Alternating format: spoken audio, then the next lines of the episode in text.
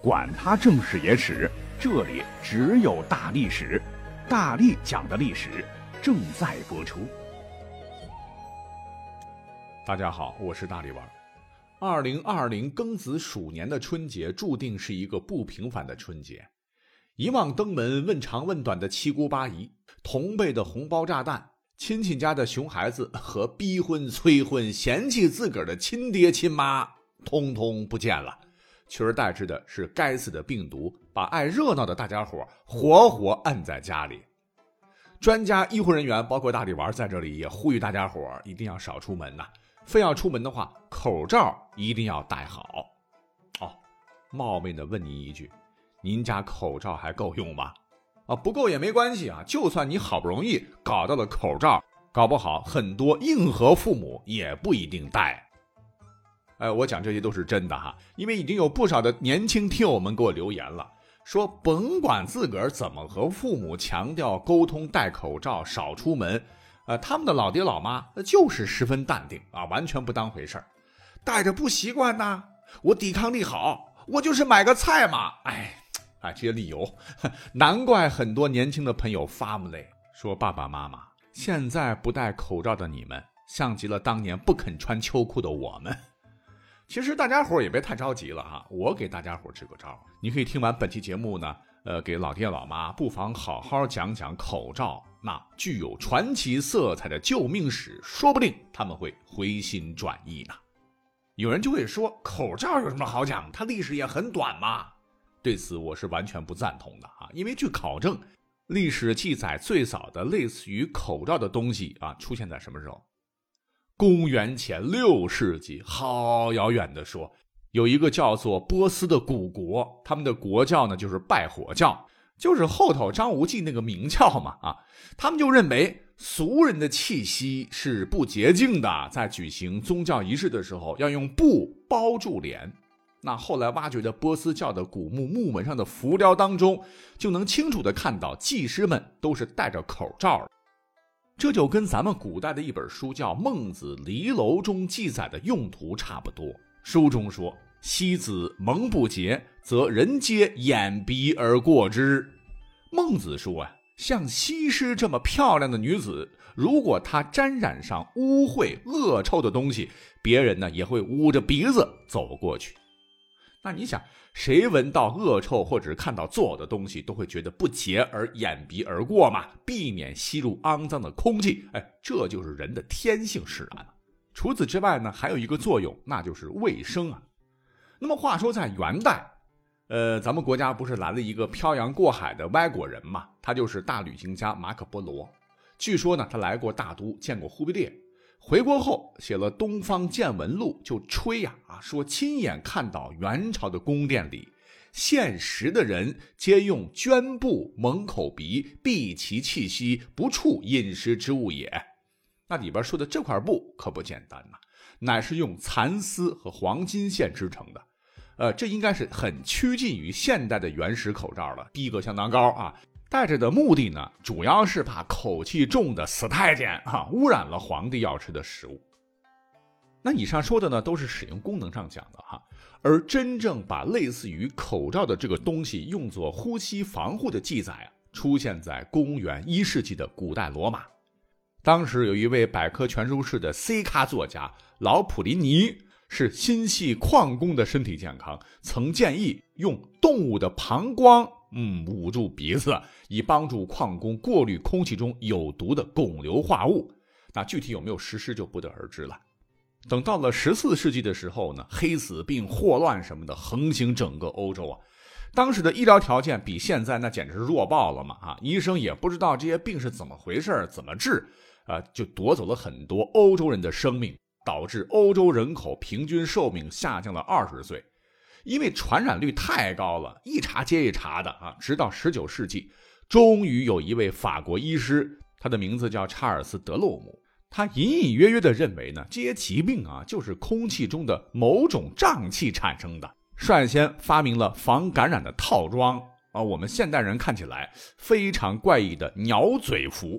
这鸟嘴服呢，包括一顶帽子，一副鸟嘴形的面具，一套几乎可以包裹全身的黑色长袍。以杜绝感染，哎，这个鸟嘴型的面具啊，我觉得也算是一种口罩的大胆探索吧。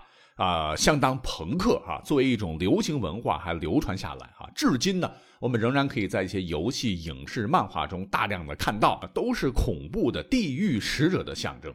至于这套面具长什么样啊，在咱们本期节目的介绍当中会有图片，各位去看一看。听起来也挺奇怪的，这个面具的突出的尖嘴部分呢，被塞入了一些棉花、薄荷、樟脑还有姜等啊，净化吸入的空气。眼睛的地方呢，挖两个洞，装上玻璃。戴着礼帽遮住头发，穿上长袍，还手拿一根棍子接触病人。那时候啊，根本不知道病因是啥，显微镜都没有发明。这副装扮呢，多少有点吓唬病魔的意思。只是病魔有没有受到控制，不知道。倒是小孩们可都被吓坏了。你看这么一对比哈，甭管是国内国外，古人和我们都一样啊，用衣袖或者拿手巾掩鼻，或者是用猪膀胱、鸟嘴面具做防护，这就是口罩的概念，只是当时不称为口罩罢了哈。谁说口罩历史短？随着时间悄没声的来到了一八九七年，这时候的人类医学有了长足的进步。当年呢，有位德国医生叫费鲁格，用实验证明，哎。公元前六世纪，拜火教认为人的气息是不洁的，竟然是对的。他反复实验，就发现，如果我们朝着一个人的身体窗口说话的话，啊，巴拉巴拉，竟然能够造成伤者窗口被严重感染。这个发现，嗯，在我们现代人看起来，这是最最最最基本的常识了嘛？人的口腔、鼻腔是细菌、病毒、真菌和其他外来抗原进入人体的主要途径之一。医生也是人呐，这气息、唾液精准的喷在病患伤口上，这不是要患者的命吗？所以当时他的这个发现，那是具有历史性的。你看，几千年来，终于有这么一个人，可算是认识到了把脸遮起来是能够救人命的。在他的大声疾呼下，医生和护士们这才纷纷在手术时戴上了一种用纱布制作、能掩住口鼻的罩具。一经实施，果然感染率大大降低。从此，各国医生纷纷效仿，这也是现代意义上有记载的首款医用口罩。从此，戴口罩就成了医护人员的标准形象。可毕竟是初代的啊，刚搞出来的口罩还非常的简陋，就是用一层或几层纱布简单的把脸部给缠绕起来。知道的这是口罩啊，不知道的以为是在裹木乃伊呢。这便捷性和舒适性和真正的现代口罩差距还是很大的。等过了两年，到了一八九九年，有一位法国医生就觉得这个嘴巴、鼻子和胡子上都裹着纱布，很不舒服嘛。他灵机一动，就自个儿动手做了一种六层纱布的口罩，缝在衣领上。用的时候将衣领翻上，大家一看，这法子好啊，继续改进。然后口罩就改成了可以自由季节的，用一个环形带子挂在耳朵上的式样。就这样，现代意义的口罩终于诞生了。哎呀妈天，太不容易了！人类经过无数次血和泪的教训，走了无数条的弯路，才最终在近代发明了医用防护的口罩。这个过程，谁能想到，竟然经历了几千年啊！所以说，戴口罩一定要有仪式感，恳请大家且戴且珍惜。那刚刚也讲了哈，不是说我们现在的一些长辈们不太喜欢戴口罩吗？当这个近代的医用口罩刚发明出来的时候，只是在医院的医生护士们戴啊，老百姓当时完全不能接受，戴着不习惯呐。我抵抗力好啊，我就是买个菜啊，这理由跟我们现在身边的大爷大妈是一样一样的，好像都觉得病毒没什么嘛，啊，比细菌还小，很渺小，很脆弱嘛。太阳晒一会儿，碰到酒精、八四消毒液，温度稍高一会儿，它就完蛋了。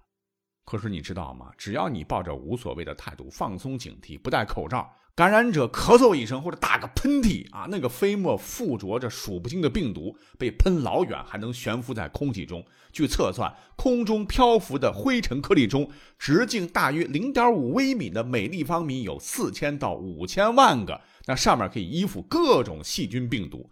他们一旦跑到你的身体里，情况可就完全不一样了哈，会立马变成吞噬生命的恶魔。这听起来确实是挺恐怖的。可是只要你能够正确戴好口罩、勤洗手、尽量减少外出，呃，就能很好的隔绝病毒啊，不给他们以任何的可乘之机。我刚才说的这些呢，也是人类 惨痛的教训中得到的宝贵经验。因为当医用的口罩被发明出来的时候，当时欧洲的老百姓都根本就不戴，觉得丑不方便，还嘲笑戴口罩的人。结果在一九一八年发生了一件事儿，让口罩终于从医院走了出来，立马变成了公众常备用品。人们终于发现了口罩的新用途，用来防病毒。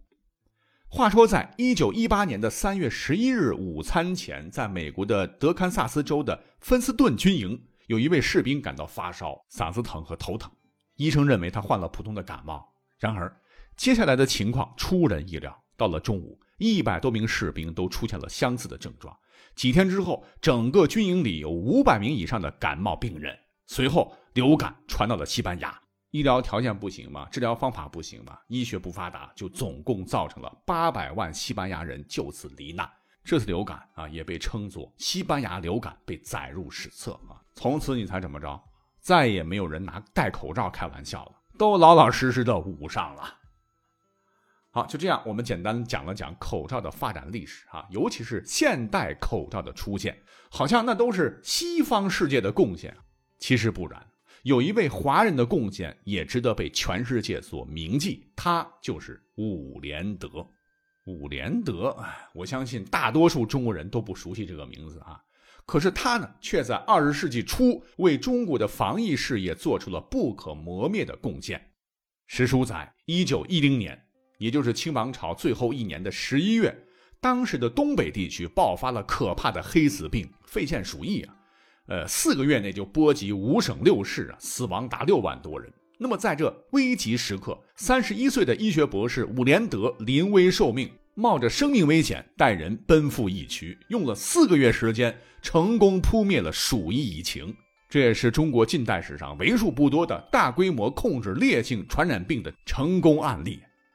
除了找到传染源、切断传播途径、将感染者与健康人群隔离开，以免于病人咳嗽、吐痰等造成的飞沫传染，还有旅馆、饭店、商店全面消毒，对病人和家属进行严格的隔离外。他发明改进的口罩也是居功至伟。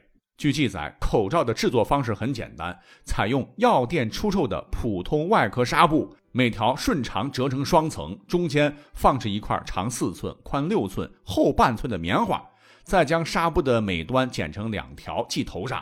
如此自制的口罩简单易戴，价格低廉，每个只需国币两分半。伍连德调动大量人力物力，确保口罩源源不断的供应给市民，很快被民众接受。而这种救人无数的口罩呢，又被后人称之为“武士口罩”。再往后，一九一九年的东北霍乱，一九三二年的上海霍乱，伍连德也发挥了极其重要的领导作用。在武士口罩的加持下，啊，当时上海霍乱中方死亡率是百分之七点四，而租界中的外国人的病死率是百分之三十。凭着他卓越的成就，伍连德在一九三五年被诺贝尔医学奖提名为候选人，这也是华人在那个年代离诺贝尔奖最近的一次。所以，我们回溯历史，你看，面对疫情，哈，口罩是多么的重要。口罩的历史也是医学卫生发展的历史，也是人类对抗疾病的历史与消除恐惧的历史。故而说，长辈们，你们得重视起来了哈，快快把口罩戴起来吧。感谢收听本期节目，我们下期再会。